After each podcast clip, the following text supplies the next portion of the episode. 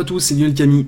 Je suis auteur, spécialiste en disparition mystérieuse. Je vais vous raconter une histoire qui se serait déroulée en 2010 sur l'île de Sulawesi du Sud en Indonésie. Donc cette histoire a démarré dans la petite ville de Palopo, dans une zone isolée au nord de la Sulawesi du Sud. Palopo, qui est une petite ville côtière, dans une région extrêmement sauvage. Euh, dès que vous sortez de la ville, vous vous retrouvez dans une zone euh, de montagne couverte de jungle. Voilà. Donc là, ce jour-là, en 2010, cinq amis partent faire un trek, une randonnée de trois jours dans les montagnes près de Palopo. Ils sont portés avec eux tout leur matériel pour faire une randonnée en toute autonomie. La tente, euh, la nourriture, des vivres, de l'eau, etc. Là, trois jours passent, mais au bout de trois jours, malheureusement, les randonneurs ne reviennent pas à Palopo. Au bout d'une semaine, le groupe n'est toujours pas revenu à Palopo et il y a une femme qui commence sérieusement à s'inquiéter. Cette femme, c'est la sœur d'un des membres du groupe. Et le nom de cet homme euh, n'a pas été divulgué par discrétion. On va l'appeler Muhammad parce que c'est le prénom le plus courant en Indonésie, qui est un pays majoritairement musulman. Donc Très angoissée, la sœur de Muhammad euh, prend les choses en main, parce qu'il n'y a pas de service public de recherche et de sauvetage là-bas. Et elle décide d'engager euh, une mission de, recherche privée pour retrouver les disparus. Donc là, euh, les gars partent donc dans, la zone de jungle, dans l'arrière-pays de Palopo, et pendant des semaines, ils, explorent les montagnes euh, et la mission est, épuisante parce que le terrain est très difficile. Euh, c'est l'une des zones les plus méconnues et les plus sauvages de la planète. Hein. Et un mois plus tard, l'équipe privée euh, n'a toujours pas trouvé la moindre trace des randonneurs. Donc la sœur de Mohamed n'a pratiquement plus d'argent et elle investit toutes ses économies. Hein. Les sauveteurs, ils sont sur le point d'abandonner et de rentrer.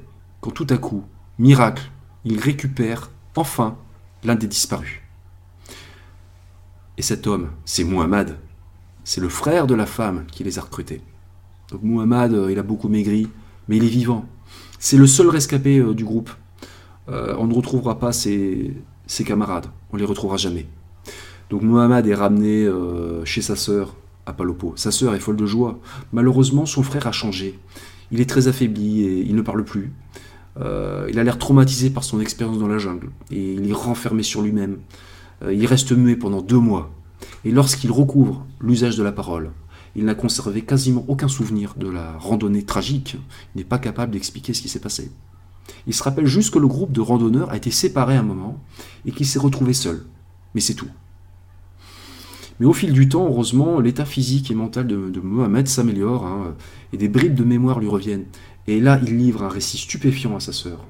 Il lui raconte que peu de temps avant d'avoir été séparé avec euh, ses équipiers, quand ils étaient tous ensemble, il a vu des choses très bizarres dans la jungle. En fait, il aura aperçu des, petites créatures euh, très nombreuses tapis dans la jungle, euh, dans, la forêt.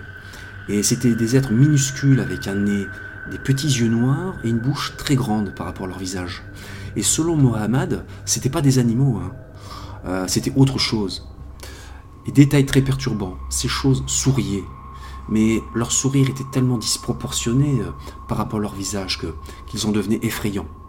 Et on aurait dit des smileys démoniaques. Complètement sidéré euh, à l'époque, euh, Mohamed a, voulu montrer ces créatures inconnues aux autres, mais apparemment, il était le seul à pouvoir les voir. Personne ne les voyait. Et apparemment, c'est juste après cet incident que les autres ont tous disparu.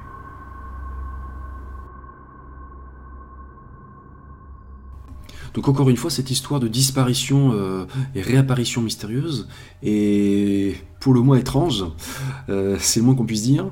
On va apporter quelques analyses maintenant. On va passer en revue d'abord euh, bah, des, explications rationnelles, bien entendu.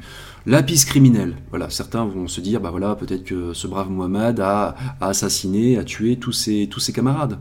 Moi, je n'y crois pas, parce que pour plusieurs raisons. D'abord, Mohamed était un gentil garçon, et on n'est pas au cinéma, c'est vrai. Euh, dans la réalité, il n'est pas facile de tuer quatre personnes, hein. euh, surtout pour un jeune homme qui n'est pas un tueur professionnel. Il faut aussi s'interroger, quand même, se demander si le témoignage de Mohamed doit être pris au pied de la lettre. C'est pas sûr, parce que euh, dans la jungle, il y a des matières organiques en décomposition, c'est très humide, et ça dégage des, gaz toxiques, et peut-être que, peut-être que Mohamed a, respiré ces gaz et qu'il a eu des hallucinations visuelles et auditives. Hein. bon, Cependant, il faut quand même euh, dire que cette histoire euh, inattendue fait écho à des croyances ancestrales en Indonésie. D'après les récits très anciens écrits en Bahasa, la, la, langue indonésienne, il existerait dans la jungle de Sulawesi du Sud un petit peuple de démons euh, que les locaux appellent Jin Kurshaki. Euh, ce sont des êtres maléfiques qui correspondent parfaitement à la description faite par Muhammad. Et ces créatures euh, d'origine inconnue seraient responsables d'enlèvements dont on ignore le but. Et certaines victimes comme Muhammad seraient relâchées après coup, mais d'autres ne reviendraient jamais. Voilà. Et donc c'est une croyance locale, et comme une autre croyance aussi, une superstition liée aux couleurs en Sulawesi du Sud. En Indonésie, les autochtones déconseillent fortement aux visiteurs étrangers de porter des couleurs vives, euh, rouges ou oranges, lorsqu'ils s'aventurent dans la jungle. Sinon, ils risquent de disparaître. Euh, et donc, euh, les locaux, apparemment, mettent uniquement des vêtements noirs et blancs lorsqu'ils vont dans la forêt. Est-ce que comme ils étaient venus de la ville, Mohamed et ses, camarades euh, ont respecté euh, cette coutume, c'est pas sûr. Et si ça se trouve, ils portaient des vêtements euh, fluo, bariolés, et c'est peut-être pour ça qu'ils auraient été ciblés. Il y a une autre histoire comme ça aussi, c'est un, un, Américain qui vit dans la région, qui a raconté qu'un jour il était parti faire une randonnée avec des amis, et l'un des membres du groupe avait mis des chaussettes jaunes. Il n'avait donc pas respecté la consigne. Donc ils ont monté leur campement, ils ont passé la nuit. Et apparemment, euh, le lendemain matin, le gars qui avait mis les chaussettes de couleur jaune, il était malade. Il se sentait pas bien. Il a passé une très mauvaise nuit et il s'est rendu compte le lendemain matin qu'il avait les jambes tout égratignées. Par quoi On n'a jamais su, mais en tout cas, euh, c'est encore une fois très très troublant. Voilà, donc c'est fini euh, pour aujourd'hui. Donc j'ai raconté cette histoire dans l'émission Disparition mystérieuse spéciale Indonésie sur Nura TV. Euh, vous pouvez retrouver cette émission euh, dans la description de cette vidéo, j'ai mis le lien. Euh, sinon, si vous aimez les histoires mystérieuses de disparition, mais aussi des histoires de créatures étranges, vous pouvez retrouver des dizaines et des dizaines d'heures de vidéos, de programmes en libre accès donc sur YouTube. J'ai mis toutes ces vidéos sur ma chaîne personnel. Lionel Camille disparu, euh, vous regardez les playlists, il y a tout. Il y a notamment aussi euh, mes vidéos personnelles et aussi euh, mes interventions dans l'émission Enquête paranormale sur C8. Voilà, donc il y a de quoi, de quoi vous occuper si vraiment vous, vous aimez ces histoires très étranges et qui sont souvent rigoureusement véridiques, des histoires vraies.